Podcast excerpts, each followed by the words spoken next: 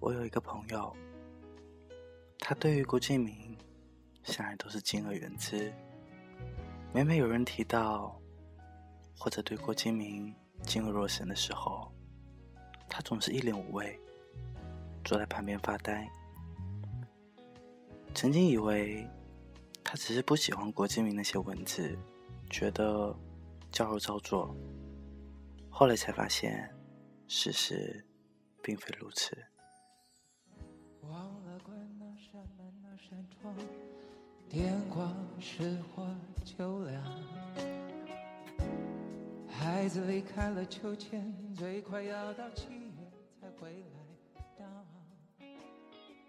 影剧版依然沸沸扬扬，像极了枪声大作的靶场。说来其实也蛮可笑的。那年暑假，他穷极无聊，就找出了一本《梦里花落知多少》来看。才刚刚看到那火树银花的女子，便收到朋友发来的信息。信息上说：“我看到你男朋友和别的女生在卿卿我我。”后来她和男朋友大吵。分了手，那本《梦里花落知多少》也被束之高阁。问起他，他总是会觉得那本书好像很倒霉，满是不快的回忆，连带着也开始讨厌郭敬明。我们都会笑话他迷信执念，他也不争辩。还是不肯看那个作者写的东西，说总是会想到不愉快的东西。听说有人说他是怪人，在书店里买书，他总要到郭敬明的书前站一会儿，但他不买，也不拿下来翻看，脸上带着莫测的表情。许是他还没有忘记前面那个劈腿的男友。又或许，那一段痛苦的时光，早就已经渗透到他的血液。但这些情绪，只有他自己知道。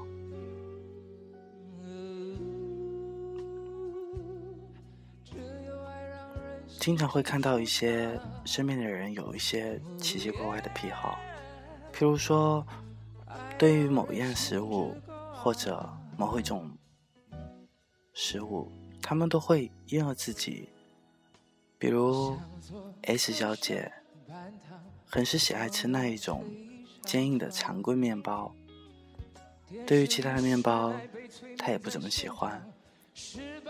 因为小的时候，她跟父亲接母亲下班，母亲经常会买一件面包来给她。后来母亲早逝，她只能在面包中。去怀念小时候和母亲一起度过的时光。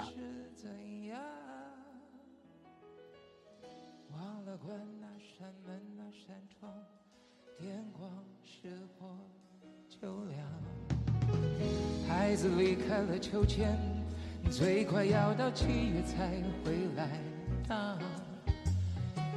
影剧版依然沸沸扬扬，响起了枪声大作的靶场。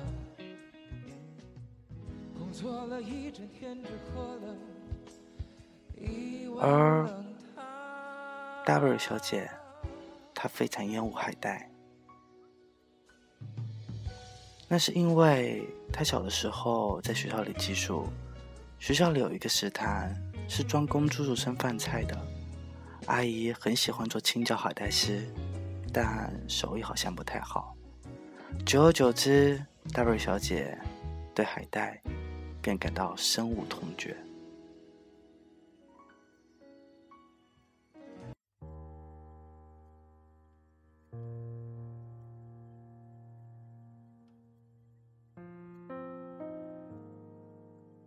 其实，除了讨厌海带，更多的是因为吃海带的日子对于他而言是见不到爸爸妈妈的，只能一个人孤零零的在学校里过日子。比起海带的难吃，大概别人也不知道他真正的恐惧是孤独的感觉。让人轻轻的唱着，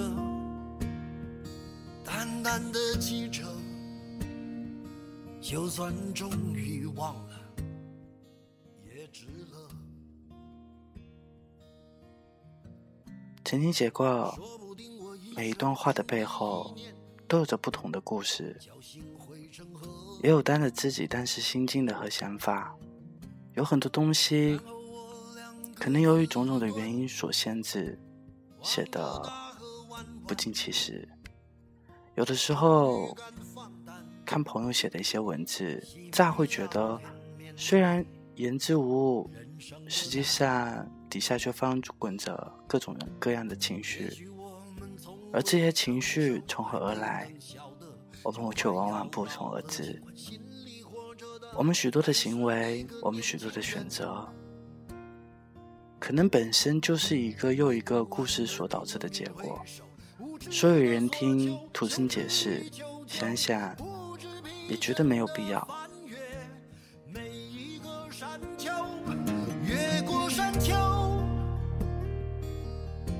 虽然已白了头，喋喋不休，时不我予的哀愁，还未如愿见着不朽，就把自己先。今天早上和母山大人说起丑楼上的那一对拉拉，即使开明如母山大人，也觉得同性恋是一种不正常的行为。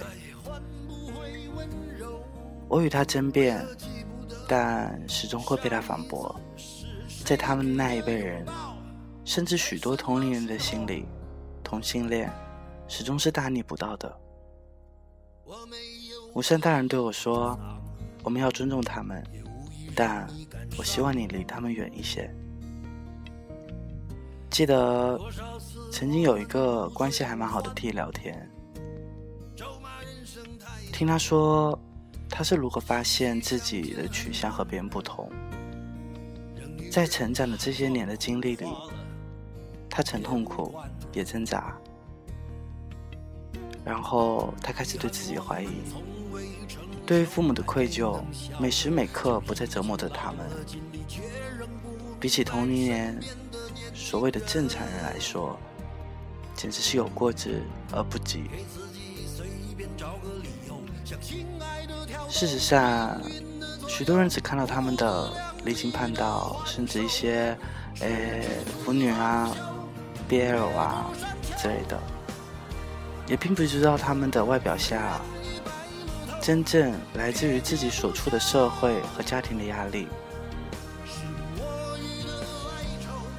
取向并不是他们自己可以选择的，也不是被拿来当我们所理解的潮流标签。他们的背后代表着许多的无奈，而这些无奈我们并不知道。追捧。或者是责骂，其实都是不公平的，对于这个群体，也都是一种伤害。之前看了《等风来》，王灿成和陈雨萌他们互相看不顺眼，一个觉得对方是纨绔子弟、花花公子、富二代，死了活该；另一个又觉得对方矫情、装小资。但是晚上喝醉了的那一次那一场戏，其实给了我还蛮深刻的印象。他说，他爸爸为了陪那些官员，每天都会喝得烂醉如泥，最后喝到一身病，回家抱着吊灯不肯爬下来。突然想起一句话：你看，虚竹被骗着吃肉，娶了西夏公主当驸马。你是不是觉得别人特别快活？殊不知他的一生的梦想，不过是伴着青灯古佛，当他的小和尚吧。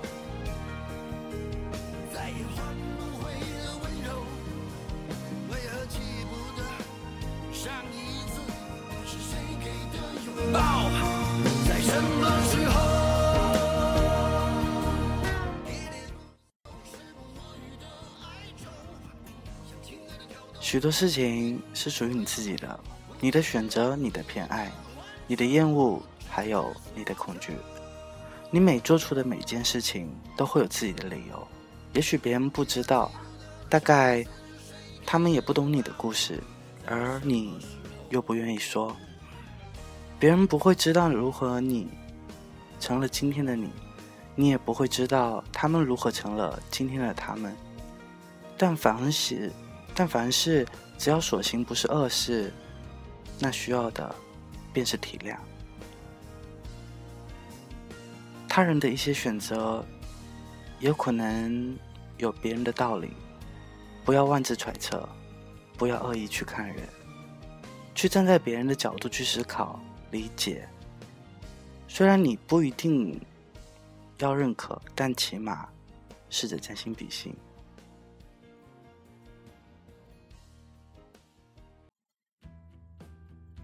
被他人误解，不过是因为他们知道自己是怎么样的人，而因此也提醒我们，别轻易去给任何一个人下定义，别以自己的衡量去衡量对方的标准，还有行为。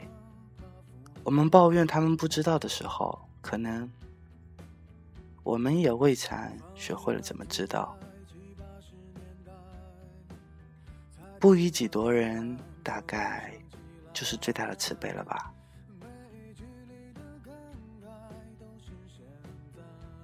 我是 Nico，